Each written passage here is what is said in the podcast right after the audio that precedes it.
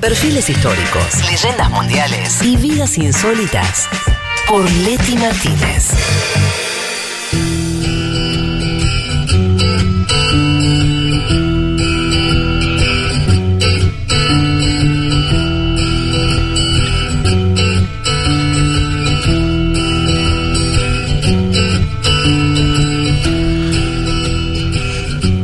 Bueno, 14 y 35 de la tarde, ya comenzando la recta final de este programa.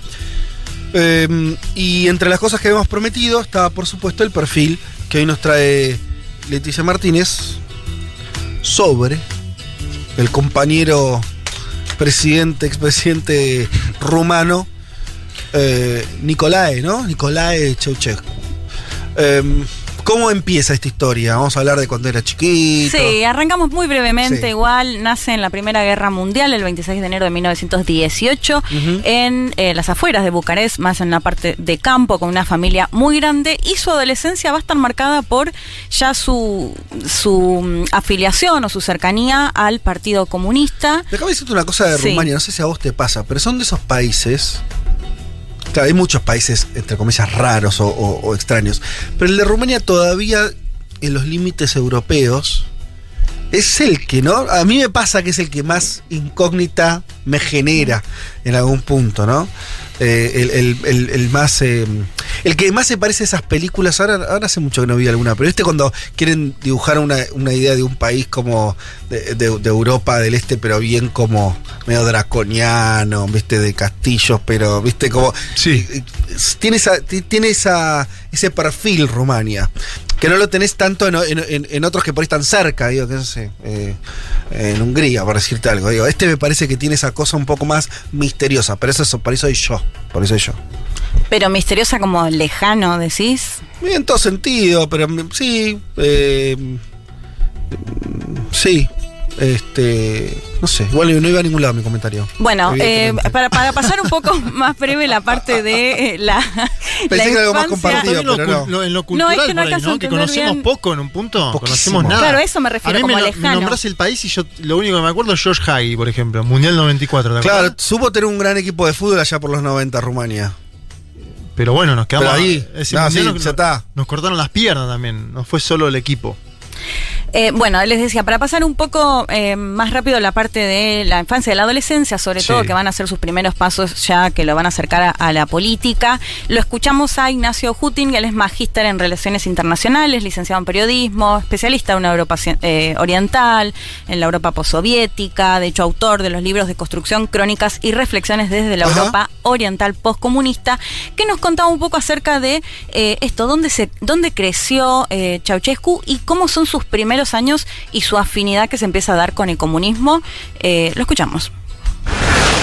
Nicolai Ceausescu nació durante la Primera Guerra Mundial en, en una aldea muy pequeña, en una familia campesina muy pobre y además muy grande. Él tenía ocho hermanos. Así que desde muy chico trabajó como zapatero, pero enseguida le, le empezaron a gustar las, las ideas comunistas que estaban tan de moda en ese momento, especialmente porque no muchos años antes había sido la Revolución de Octubre, en Rusia y fue arrestado muchas veces durante los años 30, durante los primeros años 40, cuando él todavía era muy joven y en general fue arrestado por agitación pública, por salir a, manifestarse, por organizar a mucha gente, siempre vinculado a temáticas ligadas al comunismo. En 1943 fue detenido y en la cárcel conoció a Georgi Georgioudesh, que eh, desde entonces lo convirtió de alguna forma en su protegido.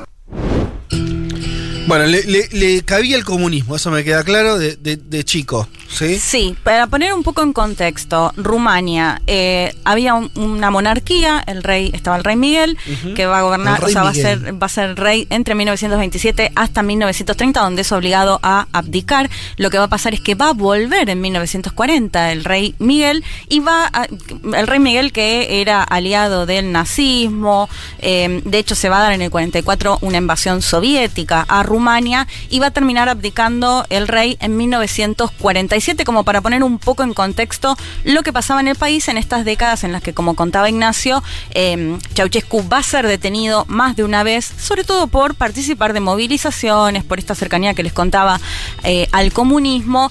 Y ahí a quien mencionaba Ignacio, y es muy relevante, a Giorgio, Giorgio Deg, eh, eh, él lo va a conocer en la cárcel y va a ser como una especie de, de hijo, de discípulo de él. Y es muy importante porque Giorgio, Giorgio Deg se va a convertir en el líder de Rumania eh, posteriormente. Ajá. Y de hecho va a ser quien le va a dar el gran paso a Ceausescu para que llegue finalmente al poder. Porque una vez que muere, eh, es, es bastante difícil de pronunciar el, el Sí. apellido, Deg, muy cercano a la Unión Soviética, más es a uno de los Ah, pero pará, eh, no, el primer líder socialista entonces no fue Ceausescu.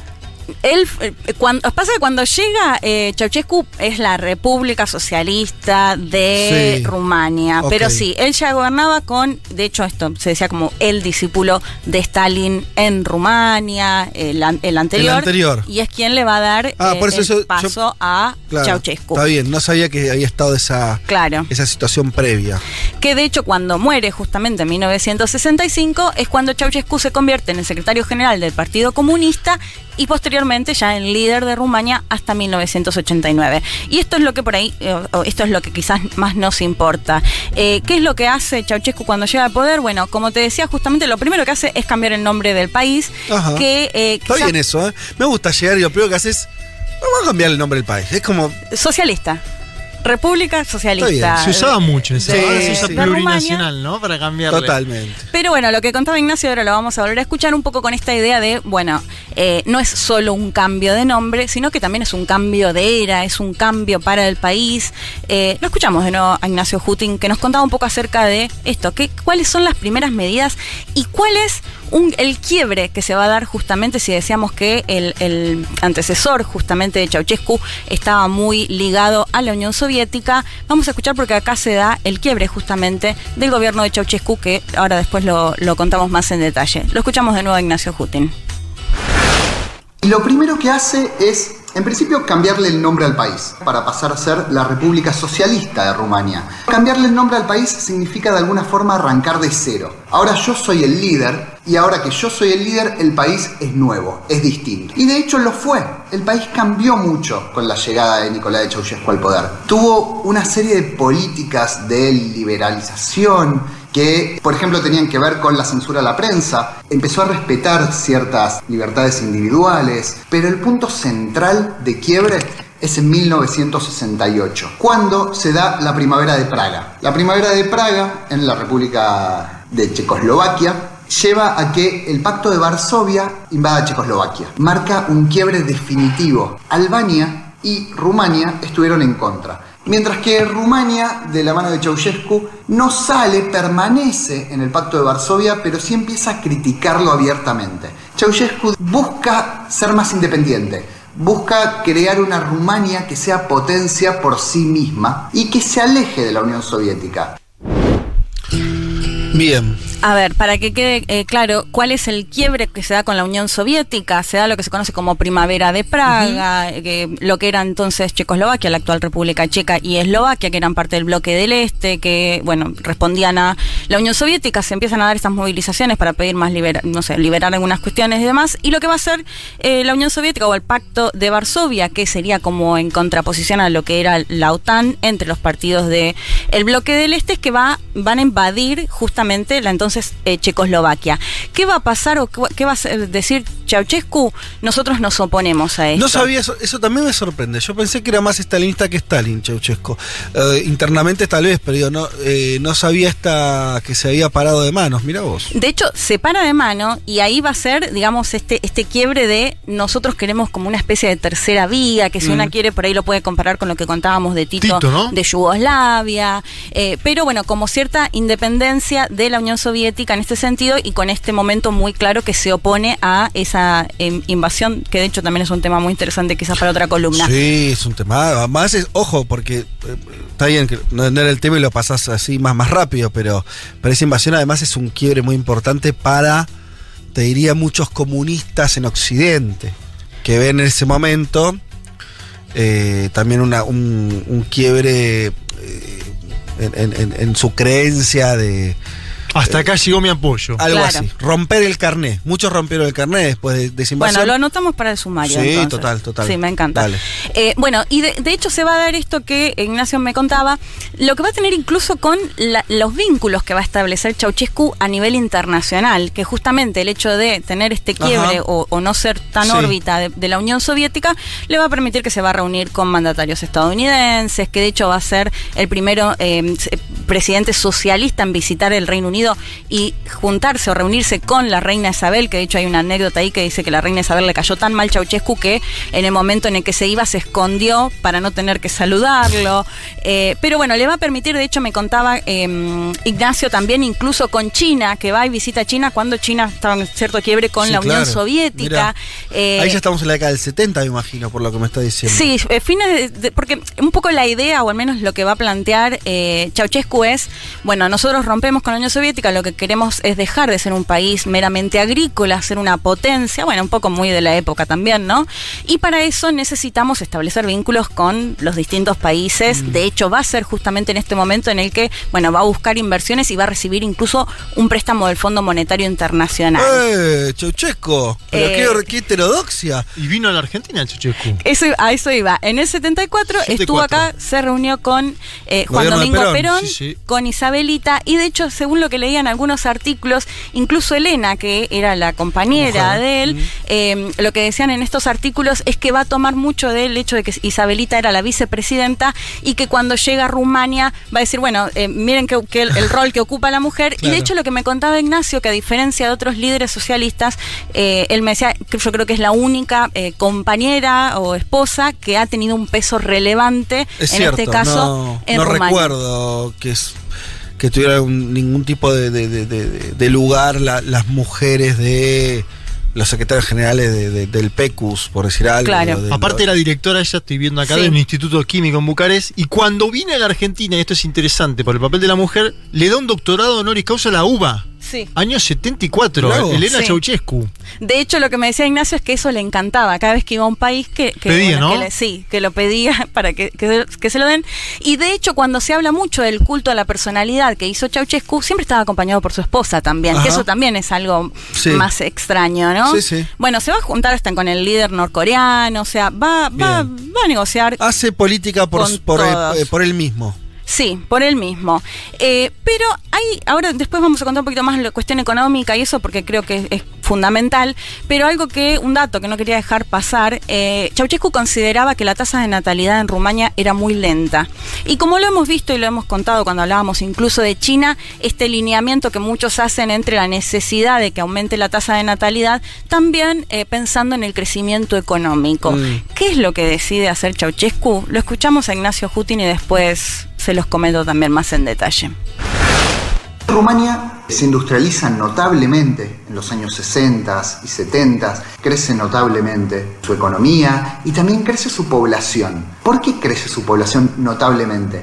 Porque en 1966 Ceausescu decide que el crecimiento poblacional, el crecimiento demográfico de Rumania es demasiado lento, demasiado débil. Entonces se le ocurre que la mejor forma de que crezca la población bien rápido es prohibiendo el aborto y toda forma de anticoncepción. Por un lado, eso, lle- eso lleva a un crecimiento demográfico muy importante, pero por el otro, también lleva a una gran cantidad de mujeres que mueren en abortos inseguros, una gran cantidad de, niños que son abandonados, los orfanatos de Rumania se saturan y de hecho en un momento se establece por ley que toda mujer rumana tenía que tener al menos cinco hijos. Esta gran explosión demográfica es un desastre, es un desastre para Rumania.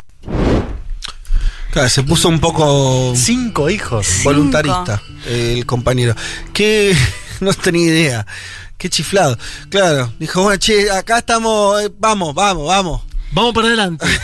A ver, repasamos. Porque además eso implica que venía, perdón Leti, pero No, sí. para, para, claro, al igual que el resto de los países socia- socialistas, me imagino que Rumania tenía leyes de igualdad de género y sobre todo, de, por ejemplo, en relación al aborto, Al aborto, muy, claro. muy, eh, de avanzada para la época y que claro, el tipo le- como que las corta de cuajo Sí. En el para 66 aumentar la tasa de natalidad. prohíbe el aborto, prohíbe todo tipo de anticoncepción. Sí. Es tremendo. Y después, por decreto, les- las obliga a las mujeres a tener cinco hijos. De hecho, hay una frase que dice, quien evita tener hijos es un desertor, desertora sería en este caso, que abandona las leyes de continuidad nacional. Eh, ¿Qué va a generar? Es lo que dice la derecha en todo el mundo igual, quiero decir, en esa época sobre todo, ¿no? ¿Qué, qué cosa decís? No digo, el, el discurso de la iglesia en, en Ah, de todo la tener hijos, sí, de no, de no cuidarte, sí. Lo que es raro es que se, eh, me estoy imaginando esto, que se veía, se venía de una situación completamente distinta, Sí. ¿no? Por, por Sí, típico de los países socialistas, aborto, sí. claro. Y de pronto pega un frenazo a lo bestia. ¿Qué va a generar todo esto? Bueno, como contaba un poco Ignacio, los orfanatos van a estar estallados. De hecho, hasta leía artículos que decían que los nenes y nenas rumanos habían sido eh, parte de estudios porque eh, ya no lloraban. O sea, como no había gente que los cuidaba, realmente un abandono total. De hecho, se calcula que al menos 20.000 niños y niñas murieron en estos años de Ceausescu justamente porque va a ser, bueno, una cantidad de hijos que, que- que no los querían tener, que los abandonaban y que terminaban en estos orfanatos. De hecho, una vez que ya Ceausescu deja de estar en el poder, igual, ¿no? Este, todo eso que como como pero también también raro como que haya sido todo tan automático. No sé, me duele ¿en qué decir. sentido? qué sé yo. Porque lo que voy está bien. eh, eh, hay muchos países que tenían prohibido el aborto, que lo, no sé, digo, Hmm. como que automáticamente eso genere que un montón de mujeres tengan hijos que no deseen y que entonces los abandonen. No sé, me, me suena todo como muy Sí, extraño. pero más de cinco hijos, tenías más de cinco hijos porque no te podías cuidar, qué sé yo, gente más fértil. Bueno, la, la- la situación es que generó eso, generó Mm. que los orfanatos eh, estuviesen estallados eh, y esto, y que mueran más de 20.000, 20.000 se calculan al menos por distintas cuestiones, imagínate, Mm. bueno, había además de todo tipo de abuso sexual, maltrato físico, bueno, que no eran directamente eh, atendidos.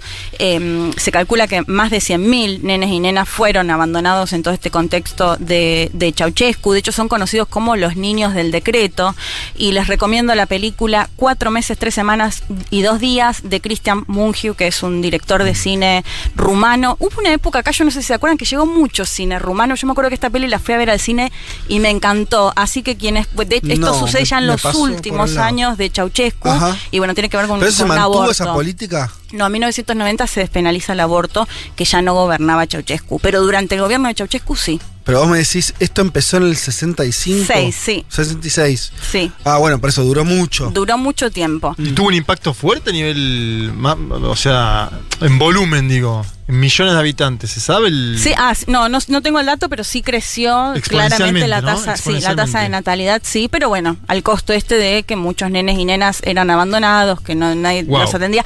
De hecho, lo que va a pasar en los 90 es que muchos países van a adoptar a esos nenes que estaban en los orfanatos una vez que ya Ceausescu no estaba en el poder. Bueno, les recomiendo esta peli que justamente es ya en los últimos años, es en la década del 80 y bueno, de cómo las mujeres vivían justamente esta situación es muy buena la película, así que si no tienen plan para este domingo. Eh, bueno, ¿qué va a pasar? Lo comentábamos por- a la par de, eh, Ignacio lo decía, en los 60 y los 70 va a tener un crecimiento, una industrialización mayor, les decía que había adquirido un préstamo de fondo monetario, se va a empezar a dar a la par que él va a ser un culto de personalidad muy fuerte acompañado de mucho nacionalismo y acompañado por supuesto también de mucha represión. Eh, de hecho, bueno, cuando vos decías lo de Stalin, o sea, también se hicieron purgas, se hicieron un montón de cuestiones que uno las podría comparar más allá de si después respondía o no respondía a la Unión Soviética. No, claro, no respondió, pero hizo, hizo su propio estalinismo interno. Exacto, exacto. De hecho, Ignacio me contaba que cuando apenas llegó y cambió el nombre del país y todo, Sí. bueno, le dio un poco más de libertad de expresión a los medios de comunicación Claro. y toda esa cuestión que con los años se va a ir terminando y va a, a- a volcarse justamente en todo lo contrario. Eh, de hecho, la la policía que se llama Securitate justamente va a ser quien va a estar detrás de todas estas persecuciones y, y asesinatos.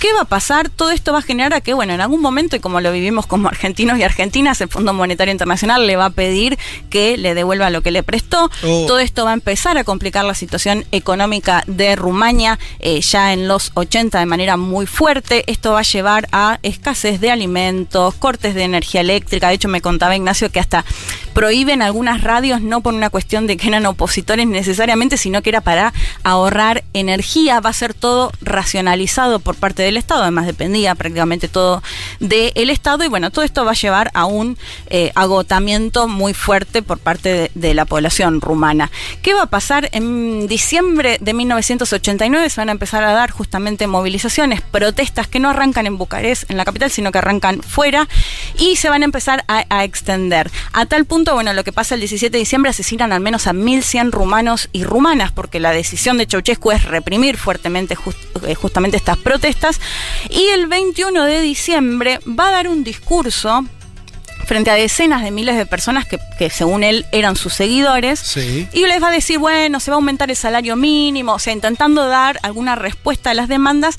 Y, y, las decenas de miles lo empiezan a buchear, No. a gritar, ellos no los pueden tranquilizar. Imagínate que vas como a un acto creyendo que te van a ir a aplaudir y empiezan a bucharlo fuerte, fuertemente. Para eso, eso no recuerdo que haya ocurrido con ningún líder, eh, sobre todo de, de- se habló mucho cuando fue el final del socialismo real que los partidos habían sido medio cáscaras vacías al final, que el apoyo, ¿no? Cuando hubo que defender eso, nadie, lo- nadie salió a defender el socialismo en Rusia en el, en el 90, por decir algo, ¿sí? Sí. Pero esto que vos decís que el tipo haga un acto Fue agraviado en público. y lo Sí. abuché, no me acuerdo de otro No. caso. Sí. Es muy impresionante eso. Y, y de hecho, fíjate lo que pasa. Cuatro días después, el 25 de diciembre de 1989, ya ahí se la ve muy complicada, eh, intenta escapar, de hecho ahí hay distintas versiones, intenta escapar en helicóptero, va a una base. Diciembre helicóptero, ¿no? Sí, diciembre helicóptero, el 25 de diciembre, y que el piloto le dice, señor presidente, hay una revolución aquí afuera, usted está solo, buena suerte. Intenta escapar después en auto, Hermosa lo situación. Capturan, esto está todo filmado, es, es tremendo porque lo capturan a él y a su compañera, Elena, que, eh, que le hacen un juicio express que dura aproximadamente dos horas y Bueno. eh, los, los terminan fusilando. Sí. Y todo esto se ve, esto les decía, todo esto transmitido en vivo, de hecho muestran hasta las imágenes de eh, la pareja eh, muertos y muertas para que crean que realmente o sea, los habían Sí. eh, asesinados ese 25 de diciembre de 1989. De hecho, se ve como la desesperación que intentan escapar y demás, y no, no hay chances. Para terminar, le preguntaba. Qué rápido todo, eh, Leti, porque 80 fin del 89, eh, la caída del muro, la caída del muro de Berlín eh, es eh, en, en noviembre. Sí, el 89. Por eso, un mes antes. Sí, que ya se empezaban a caer, digamos, todas las repúblicas socialistas, sí. Pero rapidísimo, imagínate que cuatro días antes estaba diciendo que les iba a aumentar el salario mínimo. A lo que hoy es, está- claro, hoy es muy fácil decir, bueno, eh, evidentemente que hay una ola, pero, pero al mismo tiempo son todas situaciones muy, muy, muy, muy dinámicas locales las que se van degradando ahí. Sí, de hecho, mira, te- te- para terminar, quería citarte esto. Hablaba ayer con Mijal Sobrek, él es historiador checo, y yo le, le decía, Mijal, ¿qué, qué, imagen, ¿qué imagen se tiene en República Checa? Justamente porque habíamos dicho que él se opuso a la intervención en, eh, Checo- en la entonces Checoslovaquia. Y me dice, acá en República Checa se considera la dictadura comunista más cruel de Europa del Este. Eh, bueno, esto que tenía una política exterior autónoma, que quiso proyectarse como el líder del tercer mundo, representar una tercera vía, pero construía un culto a la personalidad, a un palacio gigante, que el palacio está aún hoy, que además lo hizo en manzanas que no se, no se consideró nada. Bueno, esto de mientras la población estaba muerta de hambre, él se mostraba con ciertos lujos, algo que, que le vamos a dar muchas veces. Y cuando el país estaba muy mal económicamente, el pueblo lo odiaba. O sea, se empezó a generar esa situación que, bueno, claramente se vio en, en esto que en pocos días, cuando él promedia un salario mínimo, la gente lo empezó a buchar, incluso sabiendo que había una represión muy fuerte, pero que le soltaron la mano hasta las fuerzas de seguridad, que justamente eran quienes lo habían mantenido de alguna manera todos estos años al frente de eh, Rumania y que, bueno, termina justamente, de hecho, además es el único líder socialista que va a terminar siendo fusilado. Claro, también ahí hay otra, otra característica única. Eh, O- o- una otra particularidad. Y la, fusilar a la pareja también. Por ¿no? eso. es Claro, muy- a los dos, porque el culto a la personalidad era muy fuerte de ambos. Por eso decía, como que ella también jugaba ahí un rol eh, bastante central, bueno, lo que planteaba Ignacio, diferencia sobre todo de otras compañeras, de otros líderes socialistas que ni figuraban, ella va a ser parte de esto. Leti acá nos manda Nad- Nadita, Sí, eh, dice, nos manda un gráfico sobre la. Mirá, mirá que es el, el nerdismo de esta oyente. Nos manda un gráfico sobre la, con la población, la distribución eh, etaria de la población rumana en el 20, o sea, ahora, en el año pasado. Y dice: si se fijan, eh, en la franja de 60 a 69 años, se ve el efecto de la política. eh, Sí, ah, entre la franja de 60 y 69 se ve el efecto de la política y sus hijos en la franja inferior 40 a 54 y efectivamente tenés como una, una pirámide poblacional total. como muy gorda Sí. en los que, si estoy entendiendo bien el cuadro, estoy tratando de hacer ahora rápido, entre los que tienen, eh, eh, sí, 30, eh, 40 a 65 años.